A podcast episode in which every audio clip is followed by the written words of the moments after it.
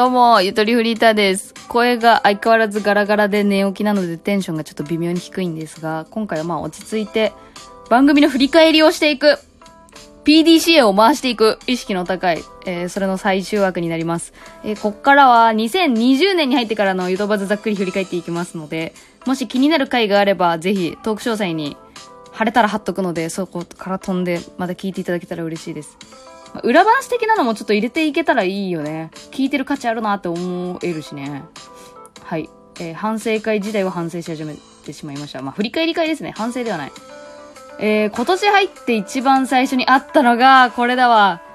今度好きな人とご飯行くんですが、っていうお便りをいただいたんですよ。いや、忘れもしない。ラジオネームカモタン。カモタンムーブがあったんですよ。2枠分。ちょ、BGM ちょっとあれだね。騒がしい系だね。帰るか。私の声ね、今の。ちょっと上手すぎてわからんかったかもしれんけど。はい。そう。で、カモタンのムーブが、いや、これは私はマジで、神回。これは神回。自分で言う。SS やな、これも。SSR やな、もう。なんか評価の基準変わってきちゃった。いや、これマジで良かった。まあ反省点あるとすれば私がはしゃぎすぎて何言ってるかわからんみたいな。うん、なんて言うんでしょうかね。理性はもうちょっとあった方が良かったのかもしれないけど、でも理性がないから盛り上がるみたいなのもあるじゃないですか。まあでもこれ私にとっては SS なだけであって、リスナーにとってはどうかっていうところですよね。まあ再生数でもどうだろうな。なんかこういうので再生数気にしてるのって頭悪いんじゃないかなと思えてきちゃうよね。頭悪いんじゃないなんか人としてどうなんだろうって思っちゃうよね。だから SS で SS ですね。てかこういうのってこっちから意図的に送ってって言って集まるものではないから、授かり物ですね。うん。うん。授かり物でした、これは。はい。えー続いてが、えー歌詞考察。あ、別の人の彼女になったよっていう曲ね、の歌詞考察出しましたけど、まあ、これはね、歌詞解釈っていう言い方だと硬すぎるし、レベルが高いものを求められてるんじゃないかなっていうふうに思ったんで、考察に変えたんですけど、まあ、四字熟語である以上、ちょっとやっぱ硬さは抜けないんで、ちょっとここ多分タイトルの付け方変えた方がいいですね。試行錯誤中です、これは。今まさに。まあ、これは、まあ、でもこれも普段反応がない層から反応いただけるので B かな。A、B の B。えー続いてがこれも同じく、いつも反応、うん、珍しい方向から反応が来たのが、ポッドキャスト界隈について私がちょっとまあ偉そうに講釈垂れたところですね。始めて間もないくせにお前が何言うとんねんって思われてもしょうがない。けど、まあ別にそんなこと言われなかったけどさ、ポッドキャスト界隈について思ってること、今年はやばいですよみたいな。今年の4月、波を聞いてくれもはじ始まりますし、ポッドキャストの熱やばいですよって言って。っていうのをなんかまあ、ふっかけるやつだったんですけど、まあこれは A ですね。A ですね。うん。その、ポッドキャストっていう単語自体が強いんで、その Radiotalk 以外のポッドキャストっていう単語を知ってる人が再生してくれるとか、まあそういうことがあったりとかですかね。うん。そうだと思います。でも実際にポッドキャスト今どうなってんのかっていう話なんだけど、皆さん興味ありますかね？私はめっちゃ興味あるから、ツイッターのタイムラインとかポッドキャストの情報ばっか出てくるんだけどさ、最近やばいよ、もう。あっからさまに、もう Spotify がもうガチり始めてる、ポッドキャストに対して。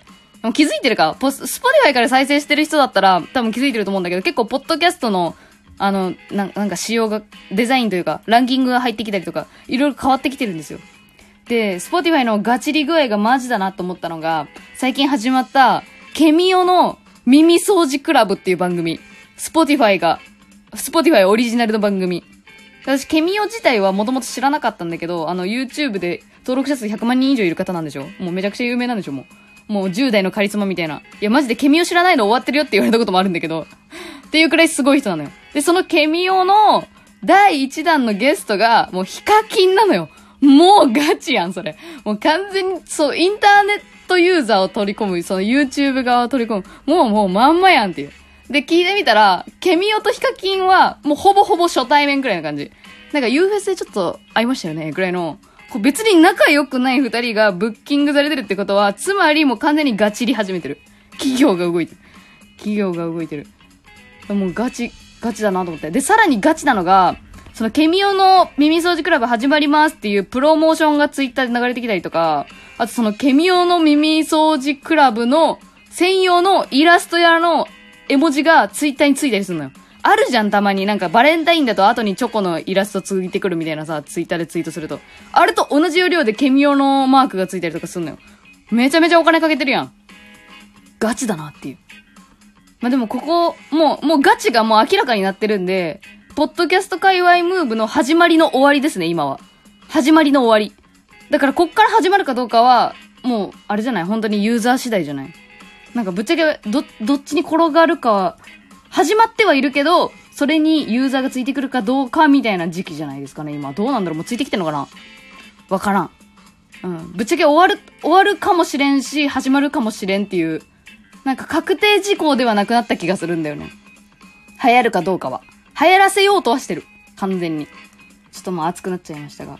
まあ、こう、ポッドキャスト会話の話、私は好きだけどね。はい。私は好きだけどねっていうだけですね。だからその、ポッドキャストに興味ない人は全く聞かないっていうのが、まあ、改善点ではあるのかな。なんかまあ違う言い方、例え話とか入れれば、多分みんな興味湧いてくれるはず。なんでも、まあ、これは多分普通に喋、喋りの技量を上げないとダメな部分ですね。はい。で、続いてが読書実況。いや、芥川龍之介の桃太郎読んだんですけど、いや、あれマジで本当にさ、勢いだけで始めたんだけど、いや、めっちゃ楽しかった、あれ。もう一回やりたい。って思って何回もね、青空文庫で探してんのよ、私は。自分が読み上げられそうな話を。いやー、ちょっとね、見つからんのよね。いい、いい、いい感じのやつが。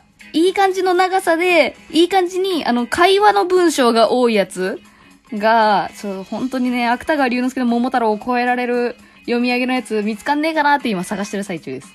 これマジで私は楽しかったよ。ただ読み上げ方が本当初めてだったからさ、下手だよね。下手。うん。なんか一回一通り読んでから読み上げるっていう風にしないといけないなっていうのはすごい本当に思ってるんで。いや、これはね、まあ、全体の評価としては B ですね。でも本当なんかね、これはね、楽しいし、楽しい。読書実況。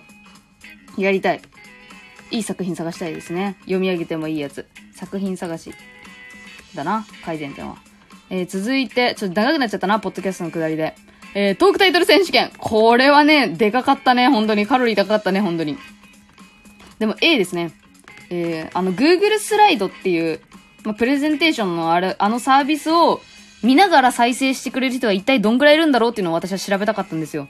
みんなながら劇をするのか、それとも画面を凝視しながらこのラジオを聞いているのか、私が凝視してくださいねってお願いしたら凝視してくれるのかとか、どこまでの行動を起こしてくれるんだろうっていうのにすごい興味があって、そう。もともとは Google スライドを使ってほしい、使いたいっていうだけで始めたやつですね。でも結果、どうだろう？やっぱ、リスナー層が若い10代後半から20代前半と私と同年代、で、まあ、20代やな。20代のリスナー層が多いんだなっていうのを確信、確信した？違うな、年齢層っていうよりも、その、Google スライドを使うことがそんなに難しいと思ってない人たちが聞いてる？インターネット慣れしてるってことやな。インターネット慣れしてる人が多いっていうことが結論的には分かった。まあ、そん、うん、まあ、そうやな。そんな感じですかね。えー、続いてが、えー、ポッドキャストアワード落ちた。落ちた、落ちたムーブ。まあ、これはもう絶対落ちても、通っても、再生、あの、収録しようって決めてたからもう撮ったやつなんですけど、まあ、よかったら再生していただければすぐわかると思うんですが、まあ、日本放送企画のポッドキャストアワードっていうのが始まったんですよね。2019年代のやつから。で、また次もあるらしいですよ、2020年が。ですね。まあ別にこれは評価することは何にもないんだけど、自分自身に対して。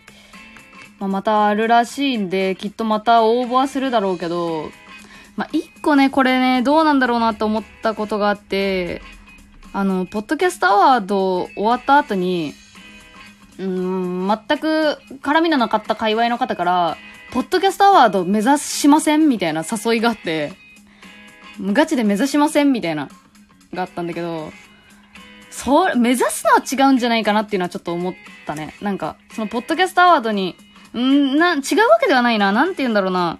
そう、今まで聞いてくれてたリスナーはどんな気持ちになるんだろうなってすごい思ってしまったというか、それ、その大会に寄せてしまう番組でいいのかみたいな。なんか、ちょっと考えるとこあって、それお断りしましたね。なんかそんなのが印象的でした。まあでもそんだけいろんな人の熱が帯び始めた、このアワードをきっかけで。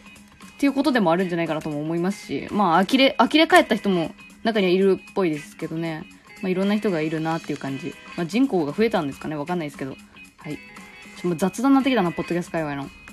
えー、うわ、やばい。間に合わねえ。あと2分じゃ。